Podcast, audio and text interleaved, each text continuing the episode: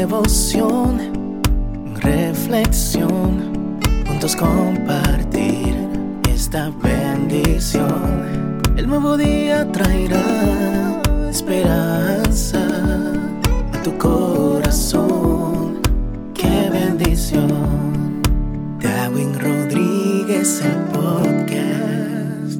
Meditaciones matinales para adultos.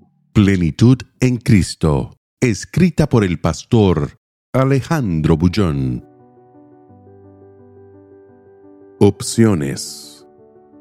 Y muchos de los sacerdotes, de los levitas y de los jefes de casas paternas, ancianos que habían visto la casa primera, viendo echar los cimientos de esta casa, lloraban en alta voz, mientras muchos otros daban grandes gritos de alegría. Esdras 3:12 El templo de Jerusalén era el orgullo del pueblo de Israel, y por eso, al volver del exilio babilónico, la primera actividad fue reconstruirlo. Todo el material sería recaudado y el primer paso sería revisar los fundamentos.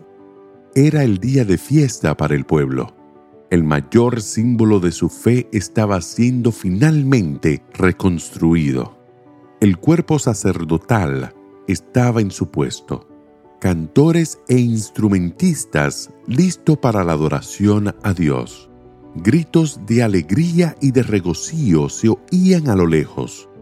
También él lloró.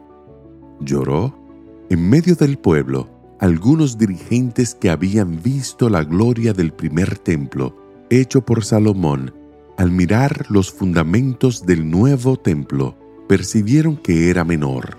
Los recursos eran pocos.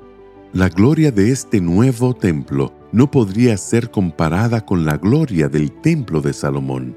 La única emoción de ese día fue la tristeza, y el llanto era tan alto como los gritos de alegría. En la misma escena, unos felices y otros tristes. La diferencia es la manera en que decidimos encarar la vida. Existen personas que solo ven tristezas, problemas y cielo nublado. Pasan por la vida lamentándose por la falta de oportunidades y de atención. Van por la vida llorando no encuentran motivos para sonreír, a pesar de estar frente a las grandes bendiciones de Dios.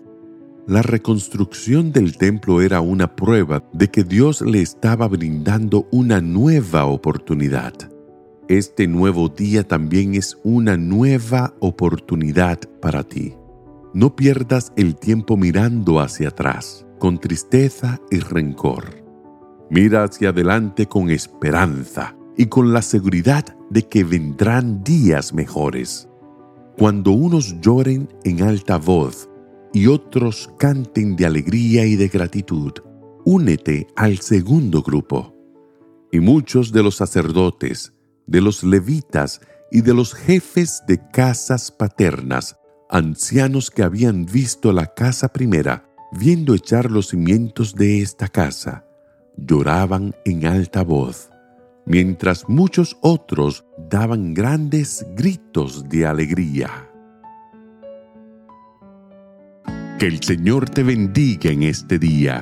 Sé fuerte y valiente. No tengas miedo ni te desanimes, porque el Señor tu Dios está contigo donde quiera que vayas.